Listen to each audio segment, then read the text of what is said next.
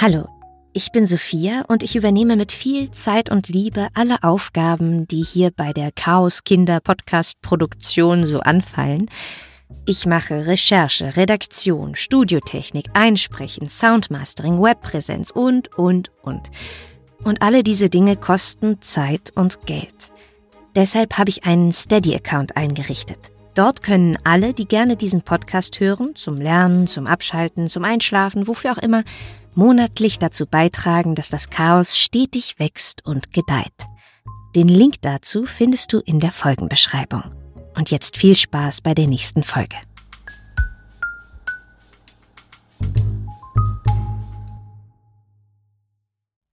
Amor und Psyche ist von der Form her fast eher ein Märchen, das werdet ihr auch bemerken, wenn wir gleich in die Geschichte einsteigen. Ursprünglich geschrieben wurde es von Apuleius. Ich habe mich in meiner Interpretation hier sehr stark an August Marx Übersetzung orientiert. Vor allem die direkte Rede habe ich fast genauso stehen lassen, weil ich das ganz schön finde, wenn die in so einer altmodischen Sprache sprechen, aber den Rest habe ich quasi in die heutige Form übersetzt. Ich bin leider etwas erkältet, ich hoffe, das stört jetzt nicht weiter beim Hören.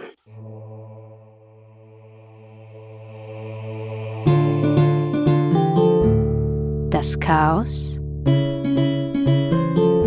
und seine Kinder. Griechische Mythen nacherzählt von Sophia Fabian.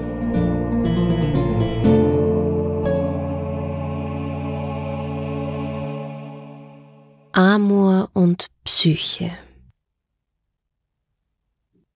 Es war einmal ein König und eine Königin, die hatten drei Töchter.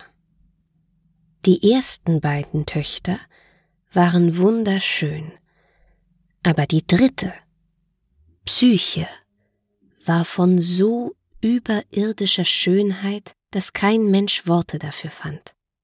Wenn man Psyche sah, wurde man andächtig.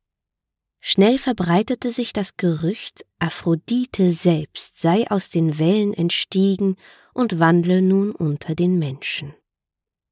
Die Leute reisen von überall her an, um diese Schönheit mit eigenen Augen zu sehen und um der Aphrodite-Prinzessin zu huldigen. Aphrodites Altäre bleiben leer, und niemand geht mehr zu den eigentlichen Festen der Aphrodite, zu ihren Tempeln in Paphos, Knidos oder Kythera. Nur vor Psyches Füßen bringen die Menschen der Aphrodite noch Opfer, werfen Blumen und Kränze.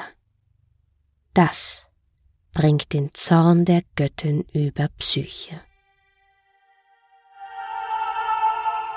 Aphrodite ruft ihren geflügelten Sohn zu sich, Eros, ein freches Bürschchen. Mit seinen Pfeilen zerrüttet er unzählige Ehen und richtet regelmäßig großen Schaden an. Die Römer nannten ihn Amor oder Cupido. Hier eine kleine Anmerkung. Diese Geschichte wurde auf Latein geschrieben, ursprünglich von Apuleius, darum sind im Original die Namen römisch. Ich benutze, wie bei Ovid zum Beispiel auch, die griechischen Namen, einfach um die Geschichte etwas simpler zu gestalten.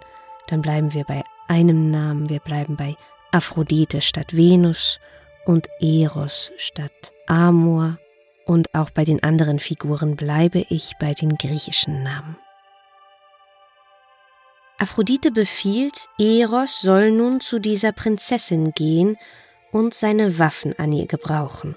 Psyche soll sich in den unglückseligsten, elendigsten Menschen der Welt verlieben, in einen vom Schicksal bestraften, dem weder Ehre noch Vermögen oder Gesundheit geblieben ist, einer, der ganz unten und fertig mit der Welt ist. Danach küsst Aphrodite ihren Sohn zum Abschied und zieht ab, geht dahin, wo sie sich am wohlsten fühlt, ins Meer. Kaum haben Aphrodites Füße das Wasser berührt, da kommen alle Meeresbewohner herbei. Nereus Töchter, die Nereiden, Amphitrite, die Frau des Poseidon, die Tritonen, halb Mensch, halb Fisch, und man hört wunderschöne Klänge. Ein Meeresbewohner bläst sanft in eine Muschel, ein zweiter macht der großen Göttin etwas Schatten, ein dritter hält ihr einen Spiegel hin und zwei andere spannen sich vor den schwimmenden Wagen. Prunk ist nicht so Aphrodites Ding. Währenddessen leidet Psyche mehr unter ihrer Schönheit, als dass es ihr irgendetwas bringt. Überall, wo Psyche hinkommt, warten Menschenscharen, aber man stellt sie bloß auf ein Podest. Die älteren Schwestern sind beide schon verheiratet, aber kein König, kein Prinz, nicht einmal ein Bürgerlicher wagt es wirklich, sich Psyche zu nähern. Es ist, als wäre sie durch ihre Schönheit vom wahren menschlichen Kontakt abgeschirmt. Der König, ihr Vater, wundert sich. Es ist doch nicht normal, dass niemand um die Hand seiner schönsten Tochter anhält. Eine leise Ahnung beschleicht ihn, dass da ein Gott seine Finger mit im Spiel haben könnte. Also zieht der König los, um das Orakel des Apollon zu befragen. Mit Opfern und Gebeten bittet er flehentlich um einen Ehemann für seine jüngste Tochter. Die Antwort des Apoll aber ist unheimlich. König, stelle deine Tochter auf den Gipfel des Berges, als Braut gekleidet sei sie dem Tode geweiht. Kein Mensch soll sie dort erwarten, nein, ein Unhold ist es, der sie holt. Schwingt er sich durch den Äther, so erliegt ihm alles. Selbst Zeus zittert vor ihm. Ein Götterschreck. Und sogar im Hades erzittern die Wasser des Styx.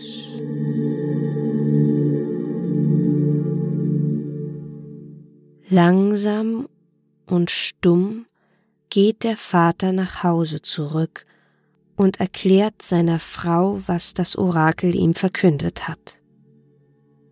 Große Trauer macht sich mit dieser Nachricht breit, aber man gehorcht dem Götterspruch, und nach einigen Tagen ist es schon soweit. Psyche schreitet, zwar als Braut gekleidet, aber blass und mit geröteten Augen voran zum Gipfel des Berges und wischt sich nur zwischendurch die Tränen mit ihrem Brautschleier ab. Hinter ihr bildet sich ein regelrechter Trauerzug. Man singt, aber die Brautlieder und Freudengesänge, die angestimmt werden, enden alle im Klageton. Die Prinzessin verabschiedet sich von ihrem Volk und von ihren Eltern, Traurig übergibt man sie ihrem Schicksal. Die königlichen Eltern verkünden Landestrauer und schließen sich in ihrem verdunkelten Palast ein.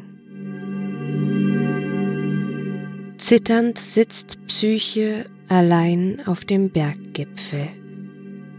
Hier kommt die Strafe für deinen Übermut, sagt sie sich. Niemand darf wie Götter verehrt werden. Da kommt langsam ein sanfter Wind auf.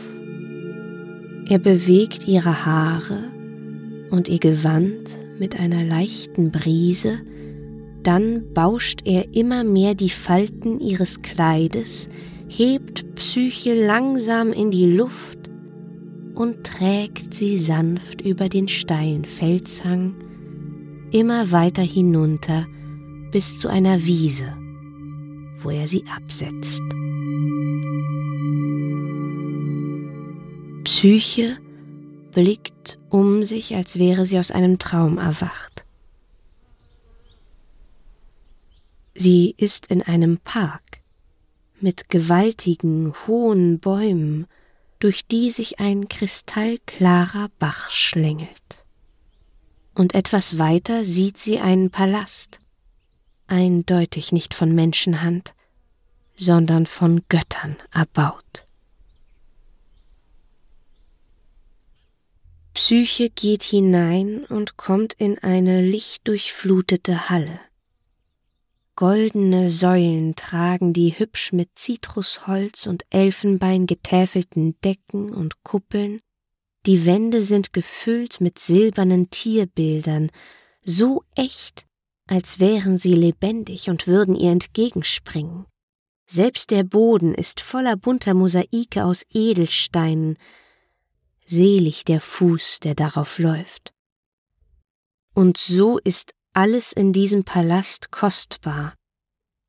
Ganze Wände leuchten in purem Gold, auch ohne Sonnenschein wäre es hier taghell. Von Neugier getrieben wandelt Psyche durch den Palast, traut sich immer tiefer hinein, durch die prunkvollen Schlafgemächer, durch die Bäder und sogar in die Schatzkammern, wo es alles, einfach alles gibt, was kostbar ist. Und sie wundert sich. Keine Tür ist verriegelt. Nichts ist abgeschlossen, alles ist offen zugänglich und niemand da, der darüber wacht. Da hört sie plötzlich eine Stimme. Was staunst du, o Herrin, diese Schätze an? Alles, was du siehst, gehört ja dir. Begib dich nun ins Schlafgemach und gönne deinen müden Gliedern etwas Ruhe, vielleicht ein Bad. Psyche blickt sich um, aber es ist niemand zu sehen. Die Stimmen, die du hörst, das sind wir, deine Dienerinnen. Sobald du ausgeruht bist, wartet auf dich ein königliches Mahl. Psyche gehorcht der Stimme. Sie schläft, nimmt ein wohltuendes Bad, und als sie zurück ins Zimmer kommt, steht neben ihrem Bett ein Tischlein, hübsch gedeckt.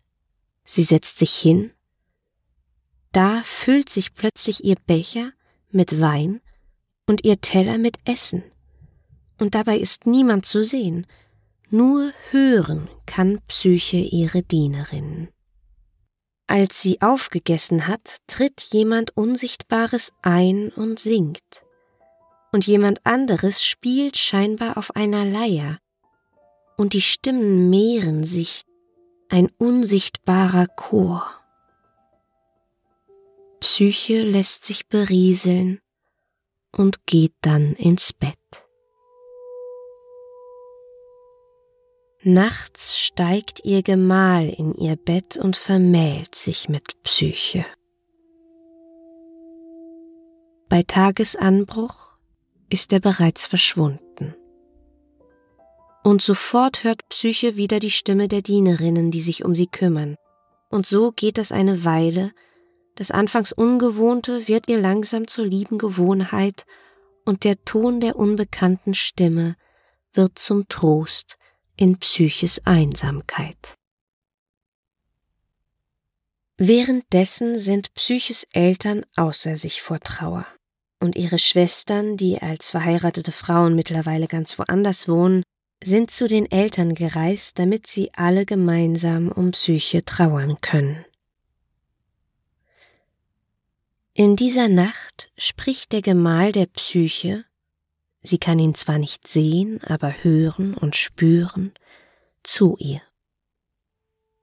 O Psyche, meine süße, teure Gemahlin, das tückische Schicksal bedroht dich mit verderblicher Gefahr, umso dringlicher musst du Acht geben.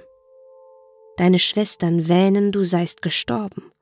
Ganz verstört gehen sie deinen Spuren nach und werden gleich dort auf dem Felsgipfel erscheinen.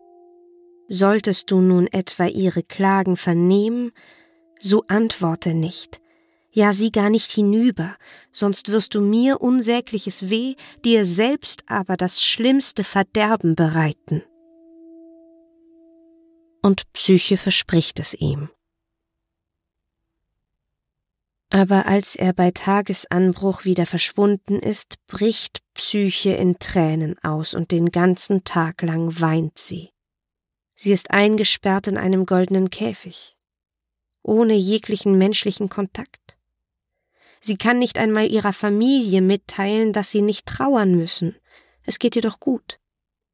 Heute weist Psyche alles zurück, das Bad, das Essen, überhaupt alles Schöne, und abends schläft sie mit tränennassem Gesicht ein. Früher als sonst kommt heute ihr Gatte zu ihr, umarmt sie und schimpft sanft mit ihr. Hältst du so dein Versprechen, liebe Psyche? Den ganzen Tag, die ganze Nacht, selbst in den Armen deines Gemahls quälst du dich unaufhörlich. Nun gut, wie du willst, gehorche nur den verderblichen Gelüsten deines Herzens, nur denk an meine ernste Warnung, wenn du es später bereuen wirst. Aber Psyche lässt sich nicht zureden, sie droht sich umzubringen. Also erlaubt ihr unsichtbarer Gemahl es, dass sie ihre Schwestern sehen und mit ihnen plaudern dürfe, um ihre Trauer zu lindern. Auch so viel Gold und Schätze, wie sie wolle, dürfe sie ihren Schwestern schenken. Und vor allem, ich warne dich, wenn deine Schwestern dich dazu bringen, nach meiner Gestalt zu forschen, dann wird deine frevelhafte Neugier dich ins Verbrechen stürzen und wir beide werden auseinandergerissen. Glücklich verspricht Psyche es und dankt ihrem Gemahl mit vielen übermütigen Küssen. Dann vor Morgengrauen verschwindet er aus den Armen der Geliebten. Und tatsächlich kommen die Schwestern auf den Berggipfel, um hier zu weinen und ihre Schwester zu rufen. Ihre Stimmen dringen bis hinunter in den Palast ans Ohr der Psyche, und sie stürmt aus dem Palast und ruft Es geht mir gut. Macht euch keine Sorgen um mich, trocknet eure Tränen, ich will euch bei mir haben. Und C4, der Westwind, der sie damals geholt hatte, gehorcht und bringt die Schwestern auf sanfter Brise zu ihr. Nach Freudentränen, Küssen und Umarmungen führt Psyche ihre Schwestern durch ihr neues Zuhause, lässt ihnen ein Bad und reichlich gute Speisen bereiten, die Schwestern staunen, und mit jeder Stunde wächst der Neid in ihren Herzen. Neugierig fragen sie, wer denn der Herr dieses unglaublichen Palastes sei. Psyche bleibt ihrem Gemahl treu und denkt sich schnell eine Notlüge aus, ihr Mann sei ein hübscher Jüngling, der sich am liebsten mit der Jagd die Zeit vertreibe, und damit sie sich nicht zu sehr ins Lügen verwickelt, beschenkt sie schnell ihre Schwestern mit allerlei Gold und Schmuck und ruft Zephir, damit er sie wieder zurück die Felsen hinaufträgt. Die beiden Schwestern glühen vor Neid. Sie wurden jeweils von den Eltern an den Höchstbietenden verheiratet. Ihre Männer sind alt und grau, zwar wohlhabend, aber in irdischen Maßen. Und die Schwestern selbst sind eher in der Rolle der Pflegerin gefangen als in der der Ehefrau. Bis zu ihrem Tod müssen sie, wie es üblich ist, diesen alten Männern dienen. Also hecken sie einen Plan aus. Sie tun so, als seien sie immer noch in tiefer Trauer, verstecken ihre Goldschätze und kehren heim. In der Nacht wird Psyche wieder von ihrem unbekannten Ehemann gewarnt, bloß nicht herausfinden zu wollen, wie er aussieht, wie sehr die Schwestern sie auch drängen. Hast du meine Züge einmal gesehen, so wirst du sie nie wiedersehen. Wisse, du wirst Mutter werden und trägst in deinem Schoß unser Kindlein, ein göttliches, wenn du unser Geheimnis schweigend wahrst, ein sterbliches, wenn du's verrätst. Psyche macht große Augen. Ein Kind. Sie wird ein Kind bekommen Ängstlich zählt sie von nun an die Tage, die Monde und betrachtet ungläubig, wie ihr Bauch langsam wächst. Und als die Schwestern sich erneut auf den Weg zu ihr machen, sagt der unbekannte Gatte wieder des Nachts zu Psyche, pass bloß auf, sie kommen, aber nicht voller Freude, dich zu sehen, sondern um sich zu rächen. Sie sind dir keine Schwestern mehr. Pass auf dich, auf mich, auf unser Kind auf, lass sie nicht herein. Und Psyche weint, habe ich dir nicht schon genug bewiesen, dass du mir vertrauen kannst? Ich werde es dir noch einmal beweisen, ich werde standhaft bleiben. Sag Zephir wieder seine Dienste zu erfüllen und gönne mir wenigstens, wo ich dich schon nicht sehen darf, meine eigenen Schwestern zu umarmen. Ich werde nicht nach dir forschen. Ich bin froh, dich zu haben, auch wenn ich dich nicht sehen kann.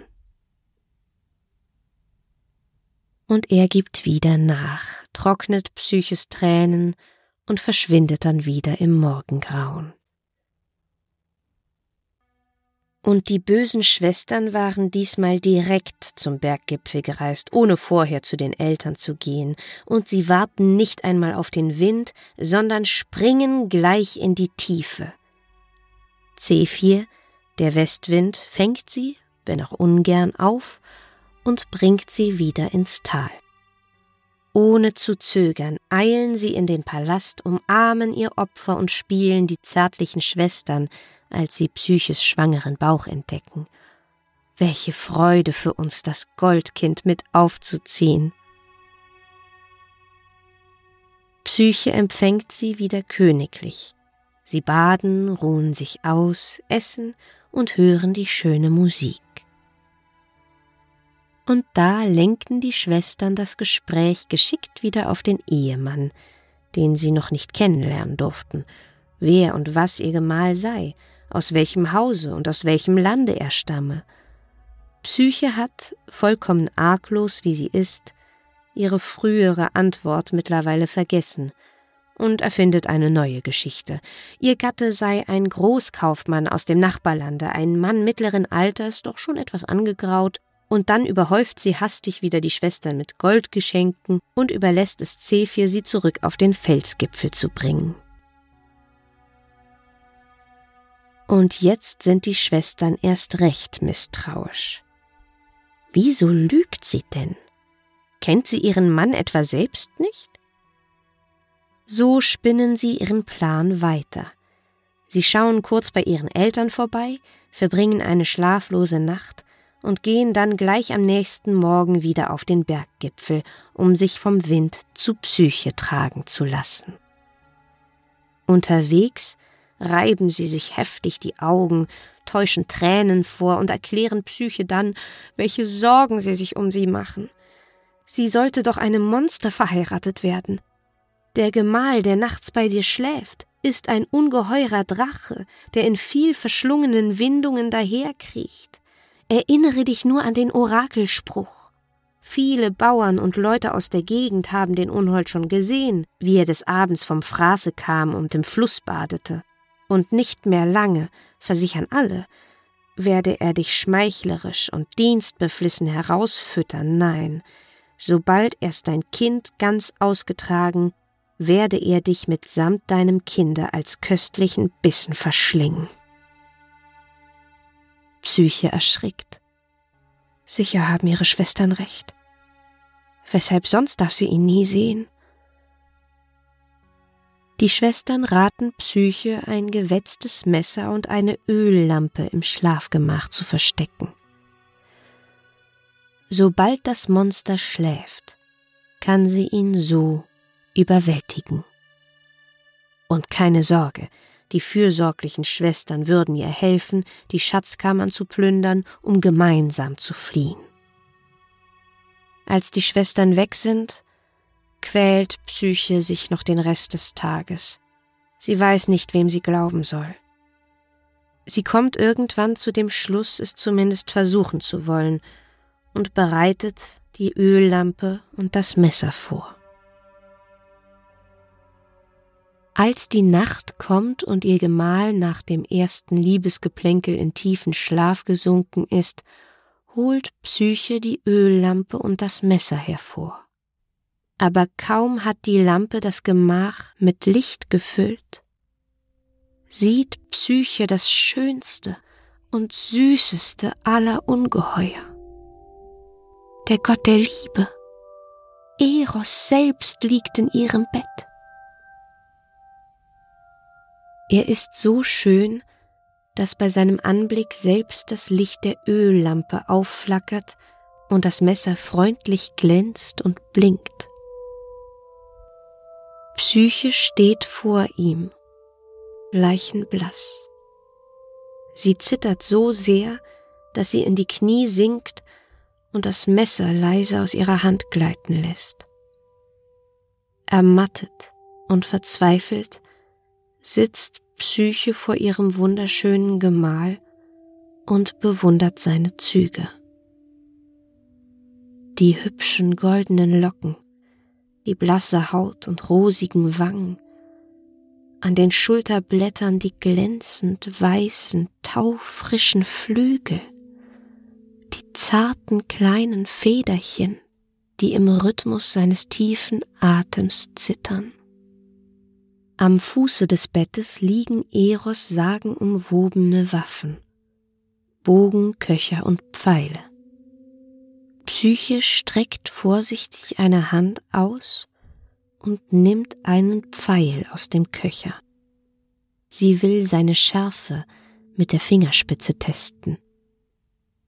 Vor Aufregung drückt sie etwas zu stark zu und ein winziger Blutstropfen quillt aus ihrer Fingerkuppe.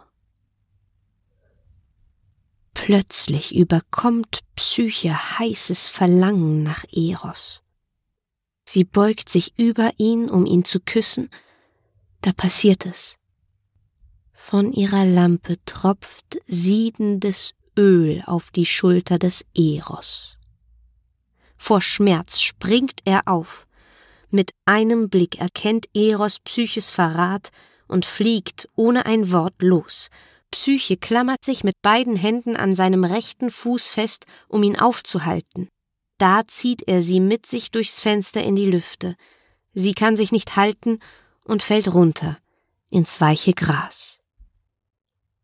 Eros bringt es nicht über sich, seine geliebte Psyche so am Boden liegen zu lassen und setzt sich in einen Baumwipfel daneben. Von hier aus erzählt er ihr, was passiert ist, dass ihm von seiner Mutter Aphrodite befohlen wurde, Psyche zu niedrigster Ehe zu verbannen. Aber er habe es nicht gekonnt, sei selbst in Liebe zur schönen Psyche entbrannt und habe sich selbst stattdessen mit dem Pfeil, der für Psyche bestimmt war, verwundet. Mit ihrer Neugierde habe sie nun alles zerstört und mit den letzten Worten schwingt er sich hoch in die Luft und fliegt davon. Am Boden ruft Psyche ihrem Geliebten hinterher. Als sie ihn nicht mehr sieht, stürzt sie sich in den nächsten Fluss. Aber der milde Flussgott trägt sie aus Ehrfurcht vor dem Gott der Liebe in sanften Wellen zu einer Blumenwiese. Hier am Ufer sitzt Pan, der ländliche Gott, und lässt seine Ziegen weiden. Er ruft das weinende Mädchen zu sich und gibt ihr einen Rat. Na, na, wer wird sich denn gleich umbringen? Du hast Liebeskummer? Dann bete zum Gott der Liebe und bitte ihn um Gnade. Das tut Psyche und geht ihres Weges. Bis zum Abend läuft sie weiter. Da kommt sie in die Stadt, wo der Mann einer ihrer Schwestern regiert. Psyche lässt sich bei ihrer Schwester anmelden und wird sofort empfangen. Auf Nachfragen der Schwester erklärt Psyche, was passiert ist, dass Eros höchst persönlich ihr Gatte sei, kein Ungeheuer, wie sie gefürchtet hatten, und wie er durch den heißen Öltropfen aufgewacht sei und sie beschimpft habe, Hebe dich sofort hinweg von meinem Lager zur Strafe für deine Untat. Wir beide sind geschiedene Leute. Ich aber werde mich gleich mit deiner Schwester. Und da, sagt Psyche, da nannte er deinen vollen Namen, in rechtsgültiger Ehe vermählen. Kaum hatte Psyche ausgeredet, da lässt die Schwester schon die Reise vorbereiten. Sie zieht los bis zum Berggipfel, und obwohl ein ganz anderer Wind weht, ruft sie Nimm mich hin, Eros, als würdige Gattin. Zephyr, fang deine Herrin auf. Und stürzt sich mit einem Sprung in die Tiefe. Aber nicht einmal im Tod wird sie ihr Ziel erreichen. Ihr Körper stürzt auf die gezackten Felsen, und ihr zerrissenes Fleisch wird zum Fraß für Vögel und wilde Tiere. Und genau dieses Schicksal wird Psyche auch über ihre andere Schwester bringen. Während Psyche so nach ihrer Rache auf der Suche nach Eros durch die Lande zieht, liegt Eros schmerzgequält in einem kleinen Zimmer im Palast seiner Mutter. Aphrodite badet gerade im Schoß des Ozeans, da bringt eine schneeweiße Möwe ihr die Nachricht, dass ihr Sohn Eros sich in Gram zurückgezogen habe. Die Liebe hat die Welt völlig verlassen. Auf der Welt verbreiten sich schon böse Gerüchte, dass ihr, die beiden Liebesgötter Aphrodite und Eros, sich von der Welt abgewandt haben. Darum sei alle Freude, Anmut und Grazie aus der Welt geschwunden und alles in Hässlichkeit, Rohheit und Graus versunken. Es gebe keine echten Ehen, wahre Freundschaft und Kinderliebe mehr, nur schändliche Orgien und schmutzige, abstoßende Gemeinheit. Und so plappert der Vogel weiter, aber besonders eine Nachricht interessiert Aphrodite sehr. Mein Sohn ist verliebt? In wen? Eine Nymphe? Eine Hure? Eine Muse vielleicht? Oder eine meiner Grazien? Nein, das Mädchen heißt wohl äh, Psyche. Aphrodite bricht aus den Wellen hervor und eilt schnell in ihr goldenes Gemach, wo sie ihren Sohn, wie die Möwe es verpetzt hat, vorfindet. Wütend beschimpft Aphrodite Eros. Saubere Geschichten, das passt ja recht nett zu unserer Familie und zu deiner bisherigen Bravheit, dass du die Weisungen deiner Mutter, ja deiner Herrin, mit Füßen trittst. Anstatt meine Feindin in die Qualen einer gemeinen Liebe zu verstricken, hast du sie vielmehr, du unreifer Junge, in verfrühter Leidenschaft selbst in deine Arme geschlossen? Ich soll mir wohl gar meine Feindin als Schwiegertochter gefallen lassen? Du bildest dir jedenfalls ein, du windiger Schwätzer und Schürzenjäger, du seiest der einzige Prinz und ich sei schon zu alt, um noch Kinder zu bekommen? So wisse denn, dass ich einem anderen Sohn das Leben geben werde, der weit besser ist als du. Oder nein? Du sollst noch empfindlicher behandelt werden. Ich werde eines der Sklavenbübchen aus dem Haus adoptieren und dem deine Flügel und Fackeln, selbst Bogen und Pfeile, kurz deine ganze Ausrüstung, die du ja durchweg von mir hast, schenken, denn zu solchem Treiben war sie dir nicht gegeben. Von klein auf bist du ja ein missratener Junge gewesen, dem es oft genug in den Fingerspitzen prickelte, unehrerbietigerweise die eigenen Eltern und Großeltern zu verwunden. Ja, selbst mich, deine Mutter, stellst du immer wieder bloß, du Bösewicht. Wie oft traf mich dein Pfeil. Aber warte nur. Ich werde noch dafür sorgen, dass auch bei deiner Liebe der bittersaure Nachgeschmack nicht ausbleibe. Mit diesen Worten stürzt die Göttin aus der Tür, voll Zorn und Galle, wie nur Aphrodite hassen kann. Dann begegnen ihr Demeter und Hera. Die beiden versuchen Aphrodite zu besänftigen, aber die ist nur empört, dass die Göttinnen sich auf die Seite ihres Sohnes schlagen und zieht davon. Währenddessen irrt Psyche durchs Land. Tag und Nacht ist sie auf der Suche nach Eros. Sie will ihn finden und ihn besänftigen. Da sieht sie einen Tempel auf einem Gipfel in der Ferne, und eilig macht sie sich dorthin auf. Vielleicht wohnt dort ja ihr Geliebter. Als sie den Tempel betritt, erkennt sie an den Opfergaben, Weizen und allerlei Erntegeräte, dass sie im Tempel der Demeter ist. Aber alles liegt unordentlich herum, als hätten die Leute die Opfer zwischen der Ernte einfach schnell hingeworfen, also macht Psyche sich gleich daran, die Opfergaben gebührend zu ordnen. Sie braucht die Gunst der Göttin. So in die Arbeit vertieft, findet Demeter sie vor und spricht sie an. Psyche, du Arme, was machst du hier? Aphrodite sucht dich voller Wut, um sich an dir zu rächen, und du hast doch anderes im Sinn als deine Rettung? Da wirft Psyche sich auf die Knie und bittet Demeter flehentlich, sich nur ein paar Tage bei ihr verstecken zu dürfen, bis der wilde Zorn der Aphrodite milder geworden ist oder bis sie selbst sich zumindest etwas erholt hat. Demeter aber erwidert, dass die Tränen der Psyche sie zwar rühren, aber so sehr sie es wolle, sie könne es sich nicht mit Aphrodite verderben. So weiche alsbald aus diesen Hallen und sei doch froh, dass ich dich nicht festhalte und in Gewahrsam nehme. Also zieht Psyche weiter und kommt bald an einen weiteren Tempel, den sie als Hera-Tempel erkennt. Wiederum wirft sie sich auf die Knie, wieder bettelt Psyche um Schutz. Die Göttin Hera die Schutzgöttin der Ehefrauen, weist Psyche auch zurück. Wo soll Psyche nun hin? Sollte sie sich verstecken? Nein, sagt sie sich. Und Psyche nimmt all ihren Mut zusammen und überlegt, wie sie der Aphrodite entgegentreten soll. Aphrodite wird langsam ungeduldig.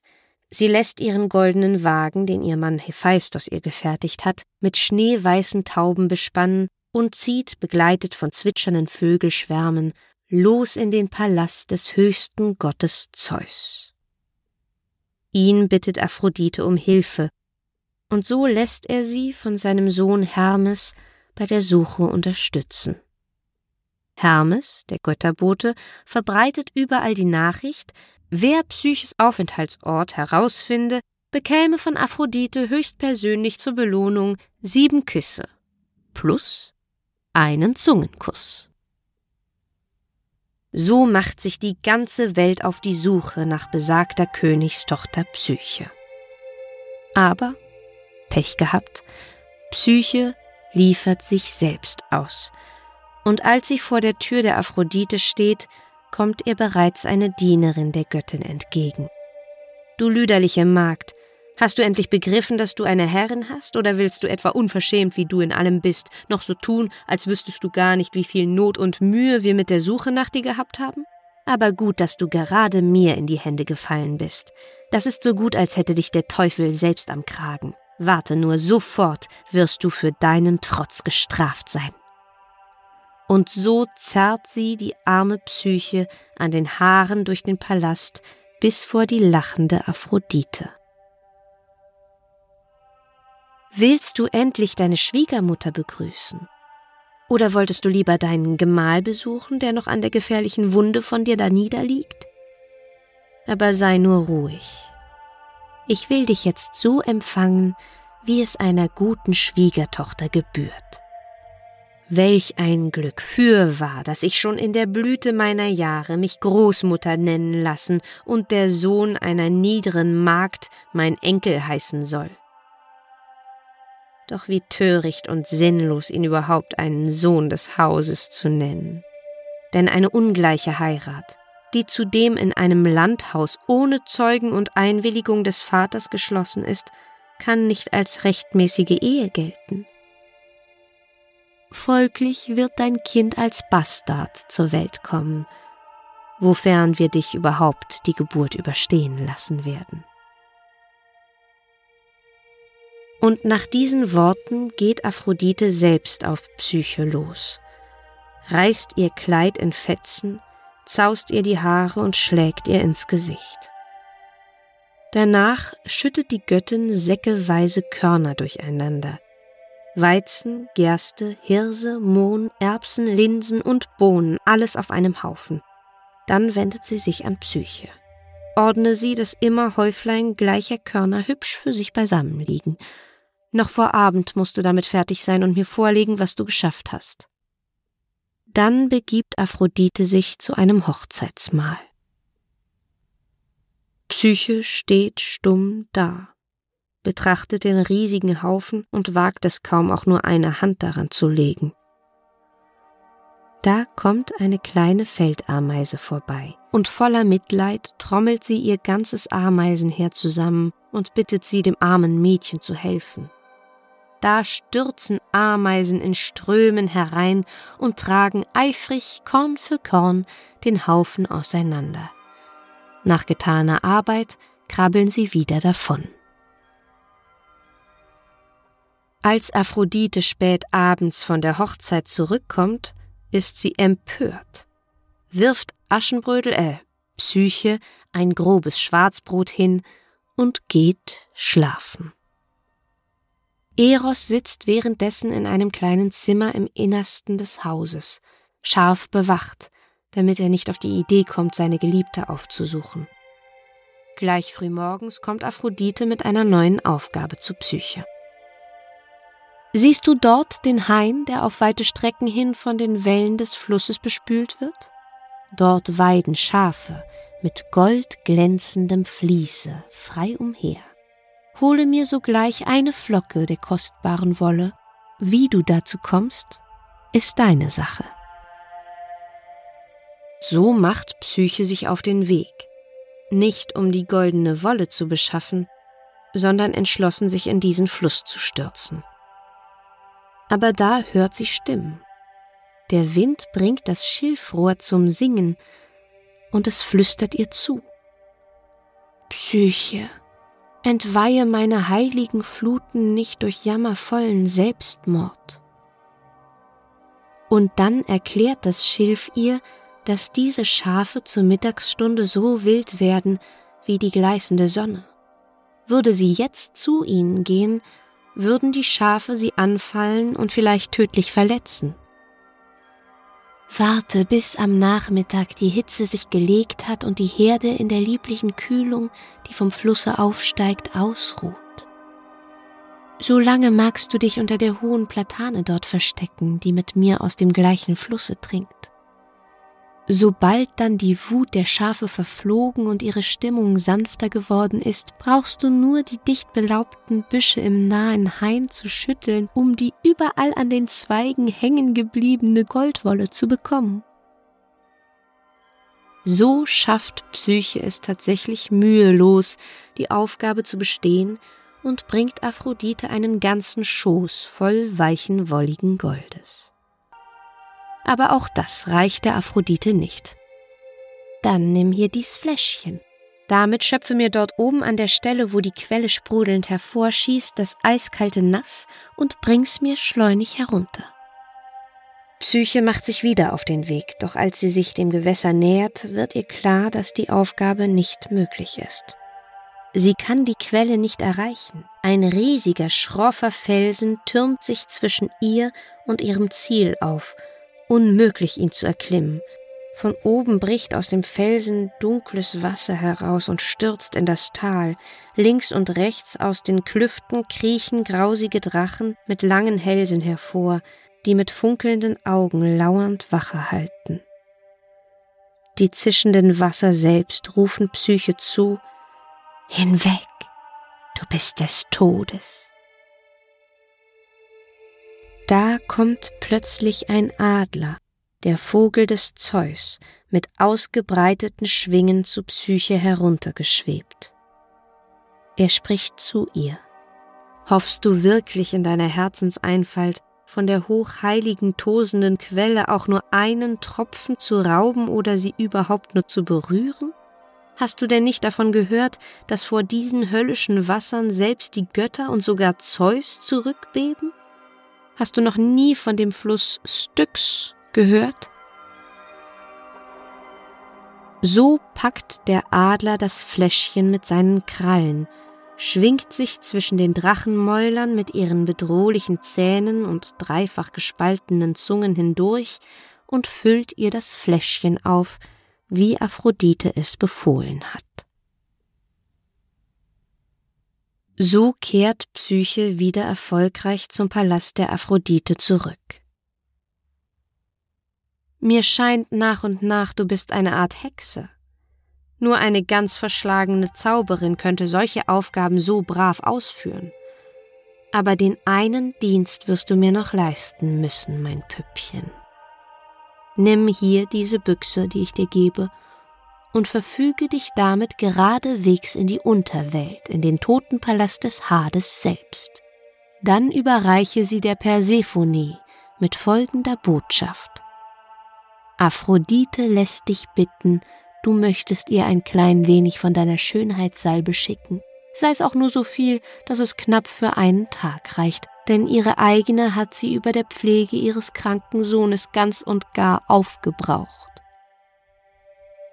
Psyche versteht sofort, dass diese Aufgabe ihren Tod bedeutet. So, sagt sie sich, werde ich endlich das tun, was ich schon längst hätte tun sollen. Also besteigt Psyche einen hohen Turm, um sich von dort in die Tiefe zu stürzen. Doch da spricht der Turm zu ihr. Arme Kleine, Warum willst du so mit jähem Sprunge dein Leben enden? Warum bei dieser letzten gefährlichen Arbeit so von vornherein dich verloren geben? Denn ist erst dein Geist einmal vom Körper getrennt, so wirst du freilich in die Tiefe des Tartaros kommen, aber von dort wird es keine Wiederkehr geben. Drum höre mich an. Nicht weit von hier liegt Sparta, die hochberühmte Griechenstadt, und nahe dabei, ganz abgelegen und versteckt, Tainaros. Diesen Ort suche auf, man wird dir dort den Höllenschlund zeigen, dessen gähnende Tore sich auf einem unwegsamen Pfad öffnen. Hast du nur erst die Grenze der Oberwelt hinter dir, so folge diesem Weg, er wird dich geradewegs zum Palast des Hades führen, aber nicht mit leeren Händen darfst du das dunkle Reich bis an dein Ziel durchschreiten, sondern musst in jede Hand ein Kuchen aus Gerstenmehl und Honig nehmen und in den Mund lege dir zwei Münzen. Wenn du ein gutes Stück des Totenweges zurückgelegt hast, wirst du einen lahmen, mit Holz bepackten Esel samt einem gleichfalls lahmen Treiber antreffen, der dich bitten wird, ihm einige heruntergefallene Scheite zu reichen. Doch ohne ein Wort zu reden, geh an ihm vorüber.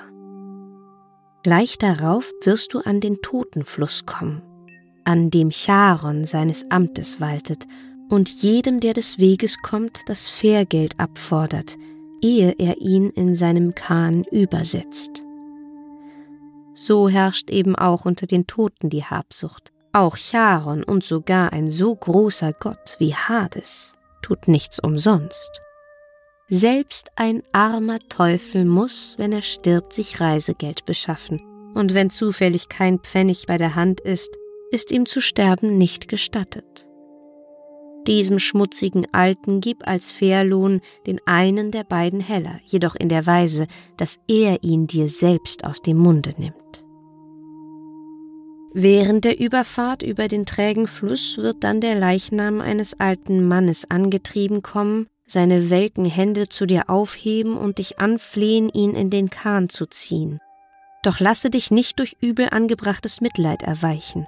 Und wenn du am anderen Ufer eine Strecke weit gehst, werden ein paar alte Weiber dasitzen, die an einem Stück Tuch weben und dich bitten, ein bisschen mit Hand anzulegen, aber auch damit darfst du dich nicht befassen denn alle diese Dinge und noch viele andere sind nur Fallstricke, die dir Aphrodite gelegt hat, damit du wenigstens einen der beiden Honigkuchen fallen lassest. Aber so wertlos solch ein Brocken ist, halte ja seinen Verlust nicht für geringfügig, denn hast du nur einen Kuchen verloren, so ist dir die Rückkehr zum Lichte dauernd verwehrt. Denn ein furchtbares Ungetüm, ein riesiger Hund mit drei gewaltigen Köpfen bewacht die Schwelle der düstern Halle Persephones und hütet Hades öden Palast. Wie Donner ertönt sein Geheul, vor dem selbst die Toten, denen er doch nichts mehr anhaben kann, erbeben. Aber durch das Opfer eines einzigen Kuchens kannst du ihn kirre machen, dass er dich gerne vorbeilässt und du ohne weiteres zu Persephone hineingehen kannst, Sie wird dich gütig und freundlich empfangen und dich auffordern, dich auf einem weichen Polster niederzulassen und ein leckeres Mahl zu genießen. Du aber setze dich auf den Boden und bitte nur um ein Stück Schwarzbrot. Davon iss erst, dann melde den Zweck deines Kommens. Hast du dann das Gewünschte empfangen, so mache dich auf den Rückweg. Kaufe dich von dem wütenden Hunde mit dem zweiten Kuchen los, ebenso gib dem habsüchtigen Fährmann den aufgesparten zweiten Heller. Wenn du dann seinen Fluss hinter dir hast, wirst du, den alten Weg getreulich verfolgend, wieder emporsteigen zum Reigen der himmlischen Gestirne. Vor allen Dingen aber lass dich davor warnen, die Büchse, die du trägst, zu öffnen oder irgend hineinzuschauen. Lass deine Neugier nicht gelüsten nach dem köstlichen Schatze göttlicher Schönheit, den sie birgt. Und ganz so, wie der Turm es ihr gesagt hat, macht Psyche sich auf den Weg nach Tainaros mit den zwei Münzen im Mund und dem Kuchen in den Händen. Schweigend geht sie am Eseltreiber vorbei, gibt dem Fährmann eine Münze, lässt sich vom Flehen des schwimmenden Toten nicht erweichen, auch nicht durch die Bitten der webenden Weiber, lenkt Kerberus mit dem Honigkuchen ab und kommt zum Palast der Pasiphae. Hier setzt sie sich nicht auf den Thron, sondern demütig auf den Boden und isst nur das Stück Brot. Sie berichtet Persephone von der Bitte der Aphrodite und bekommt, wonach sie fragt. Mit der gefüllten Büchse geht Psyche noch entschlossener zurück, mit dem zweiten Honigkuchen an Kerberus vorbei, gibt den zweiten Obolus Charon dem Fährmann, kommt zur Höhle zurück und sieht bereits das Tageslicht immer näher kommen. Aber wie soll es anders sein? Die Neugier überkommt Psyche. Also öffnet sie die Büchse. Aber in der Büchse ist kein Schönheitsmittel und auch sonst nichts Greifbares, sondern kaum ist der Deckel der Büchse gelüftet, da entsteigt ihr ein leibhaftiger Höllensohn, der Geist des tiefen Schlafes. Der überwältigt Psyche, eine Wolke bleierner Betäubung hüllt ihre Glieder ein, ohnmächtig bricht sie zusammen. Bewegungslos, wie im Totenschlaf, liegt Psyche da. Währenddessen hat Eros es in seiner Gefangenschaft nicht mehr ausgehalten. Er muss seine Psyche wiedersehen, also schlüpft er durchs Fenster seines Zimmers nach draußen, fliegt schnell in ihrer Richtung und findet hier jetzt die Psyche so am Boden liegend. Er nimmt ihr behutsam den Schlaf von den Augen, schließt die Büchse und weckt Psyche durch einen ganz sanften Stich seines Pfeils. Er bringt sie in Sicherheit und dann fliegt er davon. Eros hat Angst vom Zorn seiner Mutter, also begibt er sich zu Zeus und bittet ihn um Hilfe. Zeus lächelt den geflügelten Jungen an. Du hast mir zwar nie die mir durch Götterbeschluss zuerkannten Ehren erwiesen, sondern mein Herz, das den Elementen und Gestirnen ihre Gesetze anweist, immer und immer wieder durch deine Pfeile verwundet und durch häufige irdische Liebesabenteuer befleckt, ja, du hast mich mit den Gesetzen der öffentlichen Zucht und Sittlichkeit in Konflikt gebracht und durch schimpfliche Buhlschaft meinen Ruf geschädigt. Du warst es, der mich dazu brachte, meine erlauchten Züge in schnöde Gestalten von Schlangen und Feuer, von wilden Bestien und Vögeln und weidenden Rindern zu verwandeln aber trotzdem will ich in meiner gewohnten Milde alle deine Wünsche erfüllen.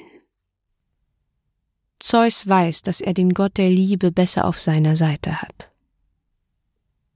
Dann befiehlt er Hermes dem Götterboten, alle Götter zu versammeln.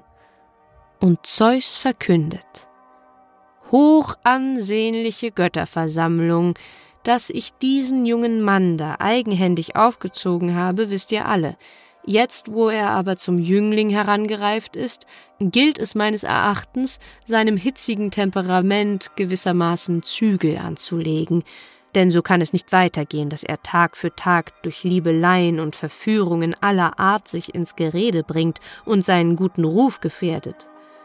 Wir müssen dem jungen Mann ein für alle Mal die Gelegenheit zu solchen Streichen nehmen, indem wir ihn in die Fesseln der Ehe schmieden.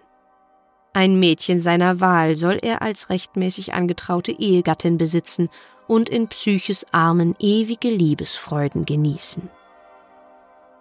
Dann wendet Zeus sich an Aphrodite. Auch du sei nicht böse. Du brauchst wegen dieser Ehe mit einer Sterblichen keine Angst für deine altadlige Familie und deren Stellung zu haben. Ich werde dafür sorgen, dass es keine Missheirat gibt, sondern eine rechtlich vollgültige, standesgemäße Ehe. Und dann befiehlt er Psyche zu ihnen zu holen, und er reicht der Psyche einen Becher Ambrosia mit den Worten Trink, Psyche, und sei unsterblich. Von nun an seid ihr in ewiger Ehe verbunden. So wird eine göttliche Hochzeit gefeiert. Alle Götter und Göttinnen sind anwesend. Hephaistos hat das Hochzeitsmahl zubereitet. Zeus Mundschenk Ganymed reicht dem Zeus seinen Becher voll Nektar, den anderen schenkt Dionysos reichlich ein. Die Horen haben die Tafel mit Blumen geschmückt, die Grazien verbreiten wohlige Düfte, Apollon singt und spielt auf der Lyra, die Musen singen im Chor, Pan spielt auf seiner Flöte, und so bringen sie sogar Aphrodite zum Tanzen. Bald darauf gebiert Psyche dem Eros eine Tochter, Hedone, die Wollust. Vielen Dank in dieser Folge an Ina und an Yannick. Ihr habt gemeinsam diese Folge gesponsert. Wer eine der nächsten Folgen unterstützen möchte, kann das per PayPal tun. Den Link dazu findet ihr in der Folgenbeschreibung. Mein Name ist Sophia. Hiermit bedanke ich mich für eure Aufmerksamkeit.